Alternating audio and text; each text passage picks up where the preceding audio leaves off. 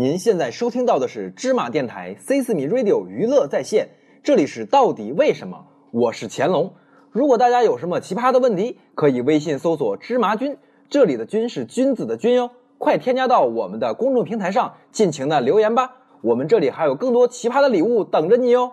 中国话中骂人最厉害的，当属这“王八蛋”三个字了。因为这三个字不仅骂了你本人是王八蛋，还骂了你的父母他是王八，可以说是狠毒下流之极贱双雕啊！我们经常吃的鸡鸭蛋和吃不着的蛇蛋、蜥蜴蛋、恐龙蛋，它都不是骂人话。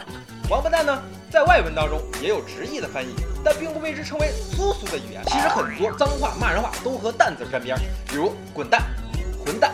是吧？那么今天我们就来讨论一下王八蛋为什么是骂人呢？最大的原因就是来源于古代人对乌龟的误会。甲鱼它有一个别名叫做鳖，在我的老家，如果遇到一些比较嘚瑟的人，就说他鳖样鳖孙。这个鳖孙呢，其实又和龟孙呢有些许的区别。没准以后会出一期百家脏话讲坛，来供大家学习和借鉴。当然了，我们不能随便的在大庭广众之下说脏话，这是很不道德的行为。呃。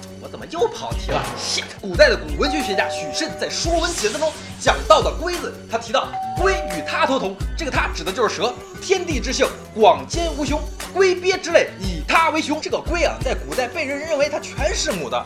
要生下小龟的话，就得跟蛇交配，因为龟头和蛇头非常相似，就有了所谓的夫妻相。其次呢，就是古人大概认为只有蛇这种无孔不入的身躯，才能和乌龟这种壁垒森严的动物进行交配。然后古人就把这一特点用在了人身上，那些老婆跟其他男人打炮生下来的，那自然就是王八蛋、龟儿子等等这些词儿之类的了，也就有了这一系列和蛋有关的骂人话。其实呢，这种说法都是古代人的想当然，他们没有现在的我们这么幸运，可以看到这个交配是啊不啊不对。动物世界，其实龟小姐和龟先生他们彼此爱的十分的吃力，不像拥有万物之灵的人类这样可以随心所欲的骑上来躺下去。乌龟夫妇通过不懈的努力，还是能够制作出很多个王八蛋来的。不过话说回来，骂人总归是不对的。如果我们不能控制自己想要骂人的冲动，无论纠正多少的词汇，依然起不到最本质的作用。记住，我说的是不许骂人，可没说不能说脏话哟。我是钱老师，到底为什么？我来告诉你。